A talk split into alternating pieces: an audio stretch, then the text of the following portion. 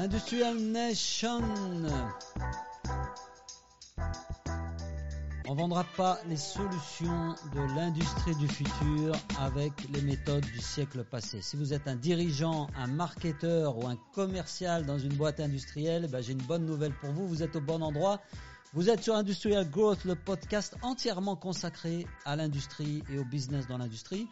Pas de baratin, pas de bullshit. On va directement à l'essentiel. On partage des expériences, des contenus, des conseils d'experts, tout ça pour vous aider à développer le business. Je suis Karim Bourras, je suis le fondateur de NIL, la grosse agency pour les industriels ambitieux. Et eh bien notre job, c'est de vous apporter ce qu'il faut pour vous aider à générer plus de business plus vite. Vous embêtez pas à prendre des notes pendant cet épisode. Vous allez retrouver euh, cet épisode sur tous les bons euh, fournisseurs de podcasts. Vous retrouvez ça en live pour la première fois sur euh, Facebook. C'est un petit test que je fais aujourd'hui. si ça fonctionne, eh ben, on essaiera d'avoir un rendez-vous régulier. et des tas de ressources gratuites aussi sur notre site agencenil.com. Alors le sujet du jour, aujourd'hui on va parler de digitalisation des ventes. C'est un sujet chaud depuis qu'on est tous enfermés à la maison. Alors officiellement on n'est plus enfermés, mais je sais pas vous, l'ambiance dehors elle donne pas envie d'aller faire les courses et de se balader. Donc on est de fait toujours un petit peu obligé de travailler à la maison. Et depuis quelques, quelques semaines, j'ai une demande récurrente, euh, récurrente des, des, prospects ou des clients avec qui je discute, qui sont euh, des boîtes industrielles, hein, j'ai pas mal de dirigeants qui me, disent, ben là on se rend bien compte qu'on était en retard, qu'on a euh, aujourd'hui plus la possibilité d'aller euh, euh, d'aller se déplacer, on n'a plus le salon auquel auquel on était attaché. On peut plus envoyer nos commerciaux aux quatre coins du monde prospecter, aller rencontrer les clients, et ça risque de durer encore quelques mois. Donc on se rend bien compte qu'on n'était pas équipé pour ça. Et il y a beaucoup d'entreprises qui découvrent aujourd'hui qu'elles savent pas faire et que c'est pas simple d'aller euh, vendre quand on n'a jamais vendu à distance, quand on avait l'habitude d'aller serrer des mains et regarder les gens dans le blanc des yeux. Donc aujourd'hui, je vais essayer de résumer un petit peu ce qui pour moi sont les principales étapes qu'il faut euh, franchir, les principales euh, pas à franchir pour pouvoir faire ce qu'on appelle digitaliser les ventes. Je déteste ce mot de digitalisation. Vendre aujourd'hui, si vous utilisez pas, si vous n'utilisez pas ces outils, bah, c'est que vous, perdez de l'argent. Sans parler du Covid, sans parler des problèmes de déplacement, il y a énormément de gaspillage, de déperdition d'énergie dans des déplacements inutiles, dans des rendez-vous qui auraient pu être faits en une heure en visio. Et ça, ça fait des années que j'essaye de le pratiquer moi, que j'essaye d'en parler à mes clients, à mes prospects. Et ça fait des années que j'entends toujours le même discours. Il faut qu'on rencontre les gens, on est dans l'industrie, il y a besoin de rencontrer les gens. Je dis pas qu'il n'y a plus besoin d'aller serrer des mains et rencontrer nos clients sur place. Il y a des situations effectivement où vous êtes obligé de vous déplacer sur place pour savoir euh, comment vous allez dimensionner votre offre, etc. Pour, pour apporter la bonne réponse au client, il faut rencontrer le client, il y a besoin de faire des réunions sur site. Je remets pas tout ça en question, mais il y a toute une partie du process commercial qui ne nécessite pas forcément de se déplacer. Et aujourd'hui, ne pas se déplacer à ces étapes-là, c'est aussi faire preuve d'un certain professionnalisme. Vous montrez que votre temps est précieux et donc que celui du prospect est précieux. Et pourquoi envoyer votre commercial se taper une journée de route, aller une journée retour pour une heure ou deux heures de rendez-vous? Ça n'a pas de sens en fait aujourd'hui. C'est du la, la perte d'argent et un investisseur ou un bon dirigeant d'entreprise devrait s'en rendre compte spontanément. Il faut chercher des économies là où elles sont, surtout en ce moment. Donc il va bien falloir apprendre à vendre comme ça pour les prochains mois. Et vous savez quoi, vous savez quoi? C'est une bonne nouvelle. Je pense que c'est vraiment une occasion qui nous est donnée, une occasion qui est donnée à toutes ces boîtes qui ne le faisaient pas, bah de, bah de, faire en sorte de gagner un petit peu de temps, de gagner de l'argent, d'avoir un meilleur ROI et d'avoir une meilleure productivité commerciale. Donc, euh, il suffit pas d'avoir une webcam ou de connecter Zoom ou de, voilà de, bien passer à la webcam pour pouvoir euh, pour digitaliser ses ventes. Ça va beaucoup plus loin que ça. Et en fait, euh, ce dont se rendent compte aujourd'hui la plupart des dirigeants industriels, c'est que un des problèmes, c'est qu'on va se retrouver dans une situation où on ne sait pas faire tout simplement. On n'a pas de process commercial adapté qui nous permet euh, de, vendre à distance et d'engager une relation commerciale avec quelqu'un qu'on ne connaît pas à distance. Donc je vais vous donner quelques pistes. Bon, c'est pas euh, une recette miracle, c'est en tout cas ce que j'ai mis moi en place au niveau de ma propre entreprise. C'est ce qu'on a mis en place chez la plupart de nos clients, en tout cas ceux qui nous ont demandé de l'aide sur la partie sales. Et voilà comment on procède. Le premier point, c'est qu'il est le temps de faire un inventaire. Vous avez un droit d'inventaire sur votre façon de faire du commerce aujourd'hui. Et c'est le moment de nettoyer la baraque. Première chose à dégager, pour moi, c'est tous les CRM qui ne sont pas euh, cloud. C'est-à-dire qu'aujourd'hui, si votre CRM nécessite d'être sur un poste et sur un bon vieux tour, une bonne vieille tour PC pour fonctionner, et si votre CRM ne fonctionne pas cloud, vous avez un premier problème. Comment vous voulez digitaliser quoi que ce soit si vos commerciaux ne peuvent pas accéder à votre CRM, à leur CRM, quand ils sont euh, euh, chez eux ou quand ils sont en déplacement, et si les informations de votre CRM ne sont pas centralisés à un seul endroit? Donc faites le ménage, débarrassez-vous de ces CRM, euh, euh, je dirais, euh, sur, sur desktop, là, sur, sur, sur ordi. Débarrassez-vous de vos tableaux Excel. Oui, il y a encore des boîtes qui fonctionnent avec Excel. Excel n'est pas un CRM, c'est un très bon outil de calcul, mais à ma connaissance, ce n'est pas encore un CRM. Donc faites le ménage là-dessus, débarrassez-vous de tout ça et commencez à passer aux choses sérieuses. Deuxième chose que, vous pouvez tout de suite foutre à la poubelle aussi, c'est les démonstrations à tir larigot. Ce que j'appelle les démos à tir larigot, c'est en gros, on vous passe un coup de fil, on a envie de voir votre produit, et puis le commercial met ça dans un camion et va euh, faire la démo du truc, et il se tape deux heures de route aller, deux heures de route retour pour faire sa démo. Ça ne fonctionne plus, ça n'est pas utile, vous n'êtes pas obligé de faire une démo dès que quelqu'un vous appelle. Donc mettez ça à la poubelle, vous pouvez vendre sans tout de suite faire une démo. Votre produit, aujourd'hui, ne se suffit plus à lui-même pour vendre. Vous avez toute une relation commerciale à mettre en place il ne suffit pas de montrer le produit pour vendre. Et un autre truc que moi je mettrais à la corbeille, excusez-moi pour euh, le, si ça, peut blesser certains, moi je mettrais à la poubelle tous les vieux commerciaux loups solitaires, ceux qu'on appelle les loups solitaires. Quand je dis vieux, c'est pas une question d'âge, hein, c'est euh, c'est des gens qui peuvent être old school dans, leur mentalité et, la plupart du temps, c'est plutôt des jeunes qui sont comme ça.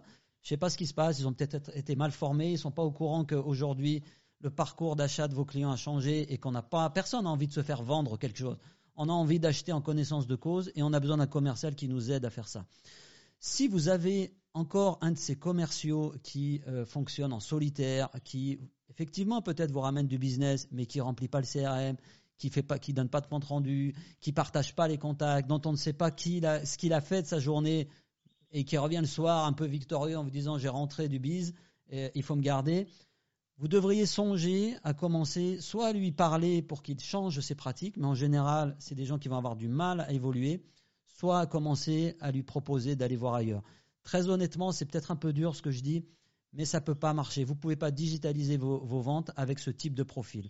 Le profil d'un commercial aujourd'hui, c'est quelqu'un qui est dans l'aide, qui est là pour aider, qui n'est pas là pour closer simplement. C'est quelqu'un qui va chercher à aider ses clients et c'est quelqu'un qui va travailler en équipe et qui va utiliser les bons process et les bons outils. Si vos commerciaux ne rentrent, pas dans ce schéma-là et que vous êtes le boss, c'est votre job de les, remercier. Excusez-moi, c'est peut-être pas politiquement correct. Donc, premier, premier point, droit d'inventaire. Deuxième point, est-ce que vous avez un process commercial? Quand on pose cette question à la plupart des entreprises aujourd'hui, elles vous disent bah, bien sûr que j'ai un process commercial.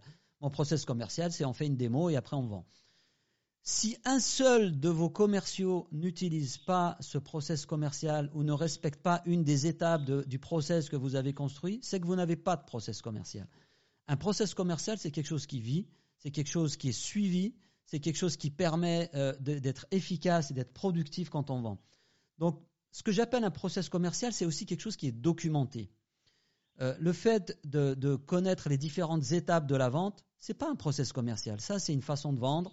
Et souvent, dans, des entreprises qui n'ont pas documenté la chose, bah, chaque commercial va, le faire avec son feeling, avec son habitude. On a beau euh, mettre en place un certain nombre d'étapes pour pouvoir arriver à la vente, bah, ils vont continuer à vendre un petit peu comme ils le sentent, à qui ils le sentent. Donc un process commercial, euh, c'est quelque chose qu'on documente et qu'on construit collectivement, bien sûr, avec son équipe. Il ne s'agit pas de faire tomber ça du ciel, mais il s'agit de documenter les choses. Première question à se poser quand on euh, définit un process commercial, c'est qui est à qui est-ce qu'on vend? Qui sont les clients idéaux? Et cette simple question, bah, vous seriez surpris euh, de la panique qu'elle peut mettre au sein des équipes commerciales. Parce que quand on n'a pas décidé ensemble de qui est le client idéal, à qui on a envie, de vendre, qui est-ce qu'on peut vraiment aider, qui est un bon fit pour nous, et les questions de marge aussi rentrent là-dedans. Ben, quand on n'a pas discuté de ça, chacun va avoir sa vision du truc et chacun va travailler, c'est humain, avec les gens avec qui il a envie de bosser. Donc première chose, on se met d'accord, vous ne pouvez pas vendre à tout le monde Et moi, parfois, j'interroge des, équipes commerciales et je demande qui est votre client idéal, à qui vous vendez. Eh ben, j'ai parfois comme réponse, très souvent même comme réponse, ben, nous on vend à qui veut bien acheter.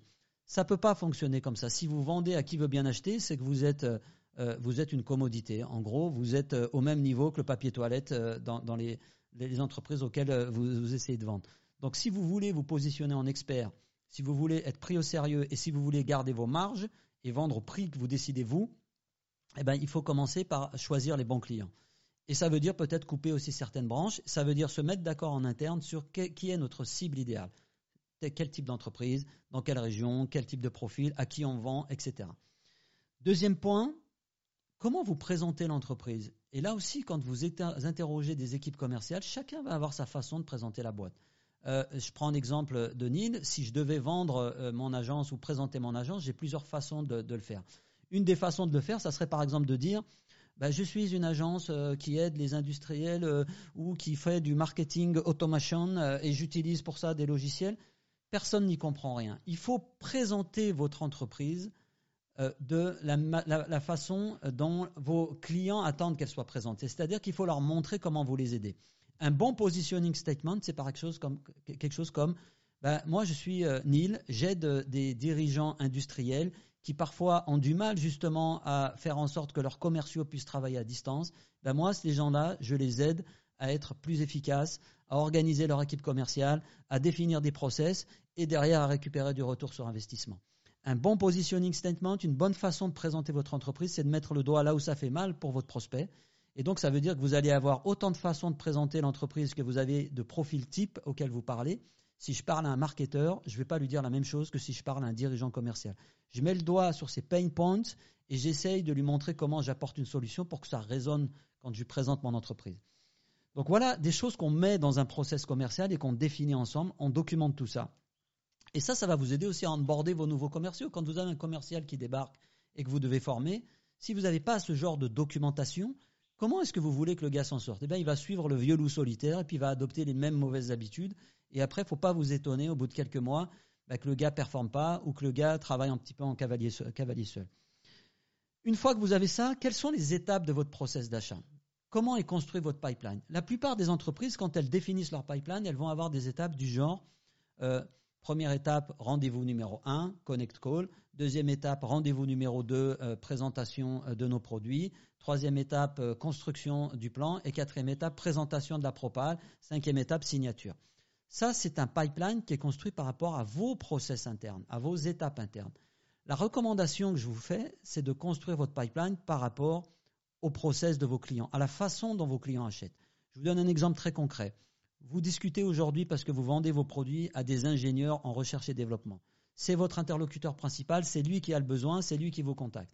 Ok, mais vous savez très bien que si vous êtes dans l'industrie, vous allez devoir parler probablement à un acheteur, probablement au dirigeant de, la boîte chez votre client, peut-être même à d'autres personnes en interne. Donc, il va falloir associer tous ces gens-là. À quel moment vous avez mis ces étapes-là dans votre pipeline? Donc, si la discussion avec les achats est quelque chose de systématique et que, vous devez faire au cours du parcours d'achat de vos clients, ben, il faut qu'il y ait une étape dans votre pipeline commercial, acheteur euh, embarqué, acheteur convaincu ou pas. Ça, ça va vous donner beaucoup de visibilité parce que vous allez découper votre pipe euh, par rapport à des étapes concrètes qui correspondent à la façon dont votre client va acheter. Et à ce moment-là, vous allez pouvoir mettre des probas en face, en face de ça, des statistiques, et vous allez avoir une vision de votre pipe beaucoup plus sûre que ah je le sens bien ce coup-là, ça y est, j'ai discuté avec euh, mon ingénieur, il est chaud, il va signer. Non, euh, il va peut-être lui avoir envie de signer, mais il va peut-être avoir besoin de convaincre son acheteur, son boss et, toute la tribu. Donc il va falloir intégrer ça dans votre pipe pour pouvoir aussi avoir un pipe qui soit plus solide et pour pouvoir avoir un pipe qui corresponde qui, vous permette de faire des prévisions.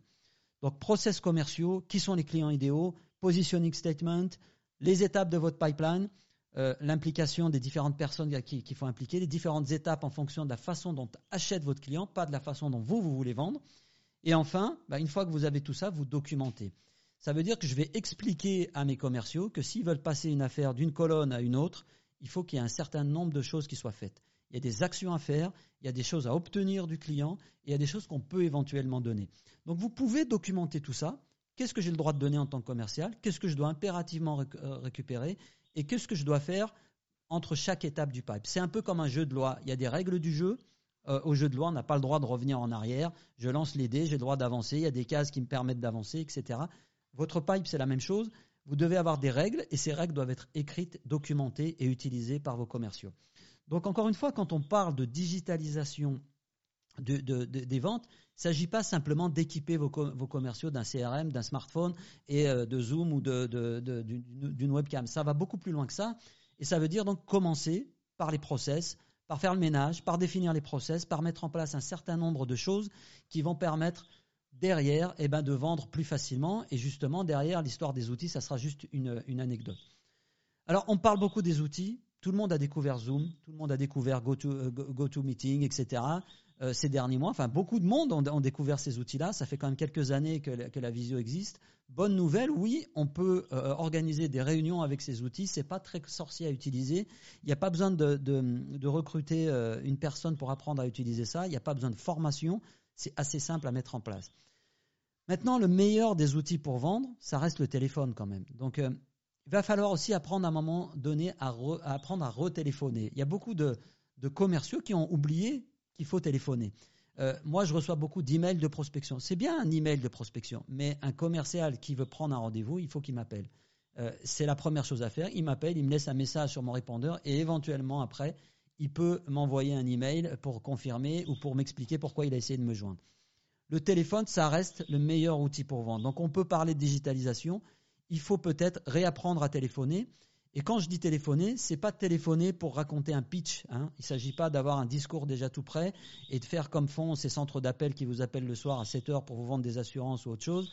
C'est, n'est pas ça dont il s'agit. Il s'agit d'entrer en contact avec des prospects, si possible des prospects qu'on a préqualifiés, qu'on a documentés, qu'on a enrichis.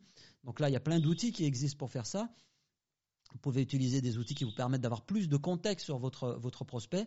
Le commercial, il fait ses devoirs et ensuite il prend son téléphone et il appelle. On appelle ça le connect call, mais vous seriez surpris quand vous demandez à des équipes commerciales si elles le font, on n'a jamais le temps de prendre le téléphone. C'est humain, on n'a pas envie d'appeler des inconnus. Qui a envie vraiment de passer sa journée à appeler des inconnus? Si vous voulez chercher de nouveaux clients, il faut prendre le téléphone. Pick up the phone. Ça, je le dois à mon ami Dan Tyre qui m'avait expliqué ça si le téléphone n'est pas pris pour prospecter, eh ben, il n'y aura pas de rendez-vous. Et s'il n'y a pas de rendez-vous, il n'y aura pas de visio, enfin, il y a rendez-vous euh, visio si vous voulez, mais il n'y aura pas de vente non plus. Donc, il s'agit de prendre le téléphone et, d'appeler et d'avoir un rythme pour ça. Donc, vous pouvez aussi, dans vos process commerciaux, vous mettre d'accord avec vos commerciaux sur un volume d'appels à passer. Il ne s'agit pas de devenir un centre d'appel, on est dans l'industrie.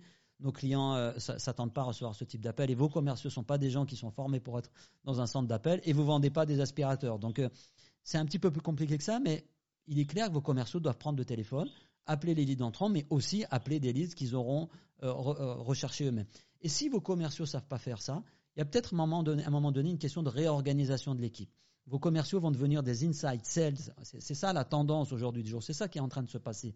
Vos commerciaux étaient dehors et ils vont se retrouver dedans. Donc ça veut dire que leurs missions, elles peuvent aussi évoluer. Et vous pouvez aussi renforcer vos équipes avec des gens qui vont être là pour ça. Moi, je l'ai fait pour mon agence. J'ai recruté quelqu'un qui s'occupe de me passer les premiers coups de fil parce que je me rendais bien compte que je n'avais pas le temps de le faire. Par contre, je m'occupe du reste de la vente parce qu'elle est un petit peu plus complexe, elle nécessite un peu plus d'expérience ou d'expertise. Et ça, le, gars que j'ai recruté peut pas encore le faire. Il va être formé pour, mais il ne peut pas le faire. Par contre, il peut très bien me prendre des rendez-vous, appeler les gens, leur demander s'ils ont besoin d'aide et voir si euh, on peut organiser un rendez-vous avec moi. Donc ça, c'est un poste qui est intéressant qui s'appelle un SDR, un Sales Development Representative ou BDR. Et c'est un poste qu'aujourd'hui, beaucoup de boîtes industrielles n'ont pas en interne. Vous avez des technico-commerciaux qui connaissent bien les produits, qui savent bien accompagner le client, mais vous n'avez pas cette, avant-garde, cette, cette, équipe qui va euh, euh, remplir le carnet de rendez-vous de ces technico-commerciaux. Donc il y a une question de réorganisation à faire. Avant de parler des outils et du digital, c'est aussi une réorganisation en termes d'équipe et de compétences en interne. Donc le meilleur outil pour téléphoner, hein, le meilleur outil pour vendre, ça reste le téléphone. Et puis après, évidemment, bah, vous avez tous vos outils euh, euh, qu'on a tous, euh, pour la plupart, largement utilisés ces dernières semaines, au point parfois d'en faire overdose. Zoom, GoToWebinar, je ne vais pas faire publicité, Skype si vous voulez, WhatsApp, ce que vous voulez. Vous avez des outils de visio qui vous permettent d'éviter d'aller vous casser la tête à vous faire un déplacement d'une journée ou de trois heures pour un rendez-vous d'une heure. Ça, c'est un truc de base. Ce qui est important aussi de comprendre quand on fait de la visio, c'est pas uniquement le fait qu'on va éviter de se déplacer, c'est aussi qu'est-ce que vous donnez au prospect? C'est du give and get. Donc ça veut dire que un prospect qui en est simplement au stade du début de la découverte, avec qui vous vous engagez simplement une conversation, est-ce que c'est rentable de lui offrir deux jours de déplacement d'un commercial? C'est aussi ça la question. C'est-à-dire que derrière, vous allez récupérer de l'argent en organisant mieux votre process commercial, en ayant des choses bien cadrées. Et encore une fois, je ne dis pas qu'à un moment donné, il n'y a pas une visite qui est prévue dans votre process. Il peut y avoir une visite, mais il s'agit de la faire au bon moment, quand le prospect, entre guillemets, mérite qu'on la fasse, quand, quand c'est suffisamment avancé dans le parcours d'achat pour qu'on puisse justifier le déplacement ou la démo du produit si vous vendez des produits. Quatrième point, CRM et automatisation. Ok, vous avez un CRM, mais si votre CRM, c'est le même outil qui vous sert à faire des factures, et si votre CRM n'a pas automatisé un certain nombre de choses, n'a pas de tracking intégré, vous n'avez pas vraiment de CRM. Un CRM aujourd'hui en 2020, c'est un outil qui devrait vous permettre d'avoir du contexte sur vos, prospects, sur vos clients. Donc du contexte, c'est à la fois du contexte qu'on a rempli nous-mêmes en, saisissant des informations, donc ça c'est le job du commercial, mais c'est aussi des informations de contexte sur quelle page il a visité sur votre site web, est-ce qu'il a téléchargé telle chose, est-ce qu'il ouvre les emails qu'on lui a envoyés, etc. Est-ce qu'il a ouvert les derniers emailing qu'a envoyé l'équipe marketing? Tout ça, c'est des informations qui sont intéressantes en termes de contexte pour vos commerciaux. Donc ça veut dire pardon, que, votre équipe euh, commerciale et que votre CRM devrait fournir à vos commerciaux des informations contextuelles automatiquement acquises, euh, sans qu'il y ait besoin d'action humaine. Deuxième point, au-delà du tracking et de ces informations-là, c'est l'automatisation. Il y a plein de choses que font aujourd'hui vos commerciaux à la main qui ne devraient pas être faites à la main. Je vais vous prendre un exemple très concret. Il y a un outil que j'utilise qui est un outil de prise de rendez-vous. Euh, combien de mails il faut envoyer pour prendre un rendez-vous avec un, avec un prospect? Je vous envoie. Quelles sont vos disponibilités la semaine prochaine? Ah bah écoutez, je suis disponible jeudi euh, matin. Ah euh, bah il se trouve que je suis moi, je suis pas disponible jeudi matin. Est-ce que vendredi ça peut aller? Ça peut durer longtemps pour prendre un rendez-vous. Vous allongez inutilement la durée du cycle de vente. Vous avez des outils comme l'outil Meeting d'UpSpot. J'envoie un lien de rendez-vous. Le gars il peut directement prendre un rendez-vous quand ça l'arrange dans mon agenda, plutôt que d'avoir 10 échanges. Derrière, automatiquement, il reçoit un email de confirmation et une invitation. Et moi, ça m'envoie une alerte pour me dire que le prospect a pris rendez-vous. On a gagné quasiment une journée ou deux journées de temps dans le process de vente. C'est peut-être rien, mais mis bout à bout, ça évite aussi des emails inutiles. Un email, c'est 5 minutes en moyenne, 2 minutes. Mais toutes ces minutes mis euh, bout à bout, c'est du temps que perd votre commercial toute la journée et c'est du temps euh, au cours du qu'il n'utilise pas pour vendre, quoi, tout simplement. Donc, vos outils sont essentiels. C'est un bon CRM, un CRM cloud qui permet d'avoir des infos contextuelles. Il y a HubSpot, il y a Salesforce, il y a plein d'outils de, CRM aujourd'hui qui permettent de le faire. Donc, des informations de comportement de vos, prospects. Euh, mais aussi un outil qui automatise des choses, donc qui va, euh, par exemple, automatiquement consigner un appel parce que le commercial a passé l'appel depuis le CRM, qui va automatiquement enregistrer les emails envoyés depuis Outlook dans le CRM. Tout ça, ce sont des choses qui permettent aussi de centraliser l'information, de gagner en efficacité, de gagner en productivité commerciale. Dernier point, le reporting. Vous voulez digitaliser les, ventes, ok, il n'y a pas de problème, mais est-ce que vous suivez des indicateurs cohérents et pertinents? Donc, quand je parlais là d'automatisation, si vous avez un CRM qui automatise les choses et qui euh, enregistre euh, chaque appel que passe un, commercial, ça veut dire que votre commercial, il va avoir son petit dashboard et il va pouvoir en fin de semaine se dire, tiens, cette semaine, j'ai passé 140 coups de fil, j'ai eu quatre rendez-vous, et puis euh, sur ces quatre rendez-vous, il y en a trois qui ont donné lieu à l'ouverture d'une opportunité, et j'ai signé deux deals. Bon, ça, ça permet aussi, euh, quand vous commencez à avoir ce genre de data, eh ben de, pouvoir mettre un niveau, euh, une, exigence à votre équipe commerciale. Demain, vous recrutez quelqu'un sans ces data. Qu'est-ce que vous allez lui dire? Combien de coups de fil tu dois passer par jour? Ah bah, bah écoute, fais, puis on verra. Vous pouvez pas dire ça. Vous recrutez un commercial, euh, il sait combien de coups de fil il doit passer par jour, il sait combien de touches il doit avoir chaque jour pour pouvoir obtenir ses rendez-vous. Les choses sont assez mathématiques. S'il n'y a pas de coup de fil, s'il n'y a pas de touche, s'il n'y a pas de tentative de connexion avec les prospects, il n'y a pas de rendez-vous, il n'y a pas de vente. C'est aussi simple que ça. Donc il faut suivre tout ça et donc ça veut dire qu'il faut construire de bons dashboards, de bons tableaux de reporting, à la fois pour vous, si vous êtes le dirigeant, manière à suivre vos équipes. Euh, euh, c'est pas normal que vous ne sachiez pas Aujourd'hui, je suis désolé de le dire comme ça euh, à mes amis commerciaux qui se sentiraient peut-être pas à l'aise avec cette idée.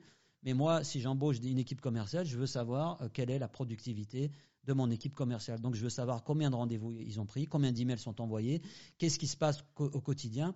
Et j'attends pas uniquement de mes commerciaux euh, qui, me signent des affaires. Il y a des, euh, choses à faire. Alors, qui me signent des affaires, c'est très bien. Mais euh, pour signer des affaires, je veux m'assurer que tout est mis en place. Parce qu'il ne suffit pas que le commercial rentre le soir à la maison en, levant les bras en l'air, en me disant ouais, je suis le meilleur, j'ai signé une affaire aujourd'hui. Moi, je veux savoir si on peut en signer plus. Qu'est-ce que je peux exiger de mes commerciaux? Qu'est-ce que je ne peux pas exiger? Parce que ça vous permet aussi de voir combien de temps ça prend tout ça. Et donc, quand vous savez, euh, vous avez ces datas, bah, par exemple, moi chez Nice, je sais qu'au minimum, euh, chaque semaine, mon, commercial, il doit contacter au moins 80 à 100 personnes si je veux obtenir le nombre de rendez-vous dont j'ai besoin pour pouvoir faire mes ventes et atteindre mes objectifs de vente. Donc, vous avez des outils, des process, euh, et tout ça, bah, ça se construit évidemment en équipe. Voilà, je crois que j'ai fait le tour du sujet. En tout cas, ça fait partie des quatre, euh, quatre ou cinq points importants euh, que, je voulais euh, partager avec vous. Quand on parle de digitalisation, encore une fois, ce n'est pas juste une question d'aller mettre à jour son profil LinkedIn. D'ailleurs, vous voyez que je vous en ai pas parlé aujourd'hui. C'est évidemment important d'avoir un profil LinkedIn à jour, mais c'est peut-être pas la priorité de savoir vendre sur LinkedIn quand on n'a pas de process commercial, quand on n'a pas de CRM et quand on n'a pas les bons outils. Donc, je répète un petit peu les, choses essentielles. Droit d'inventaire, virez tout ce qui n'est pas utile, virez vos commerciaux qui ne performent pas, virez votre CRM euh, installé sur votre, euh, vos, postes euh, bureau ou vos tableaux Excel. Vous n'avez plus besoin de ça. Mettez en place des process commerciaux structurés, documentés, partagés, construits avec votre équipe qui vont vous servir aussi à onboarder vos futurs collaborateurs. prenez en main le meilleur outil qui existe à ce jour pour vendre, qui reste quand même le téléphone. Apprenez à vos commerciaux à téléphoner s'ils ne savent pas le faire. Euh, on peut vous aider là-dessus, hein, n'hésitez pas à me contacter. Et puis quatrième point, CRM et automatisation, tout ce qui devrait, tout ce qui peut être automatisé, bah, devrait déjà l'être. Il n'y a pas de raison que vous continuiez à faire les choses à la main. Et cinquième et dernier point, reporting et dashboard. Si vous avez des objectifs clairs, euh, si vous avez les outils qu'il faut, bah, vous allez pouvoir découper les choses à la, petite, euh, à la petite semaine et vous allez pouvoir aussi avoir un suivi très proche de vos, de vos équipes commerciales et pouvoir les aider quand ils vont avoir besoin d'aide. Merci à tous. Je vous rappelle que vous pouvez euh, suivre euh, euh, bah, notre podcast sur toutes les plateformes, Apple Podcast, Google, etc. Spotify même. On est même sur Spotify. Mes gamins m'ont vu sur Spotify l'autre jour. Ils étaient morts de rire. Ils croyaient que j'étais devenu chanteur. Donc vous pouvez nous suivre sur tout un tas de plateformes, bien sûr sur le groupe Facebook Industrial Growth, j'espère que vous allez nous rejoindre nombreux sur ce groupe. Et puis n'hésitez pas à me faire part de vos questions. Euh, vous avez euh, mon profil LinkedIn, je suis facilement retrouvable. Vous allez sur Agence Live, vous prenez rendez-vous avec moi et vous pouvez partager les questions que vous aimeriez bien voir traitées pendant euh, ce podcast. À bientôt et bon courage pour la suite.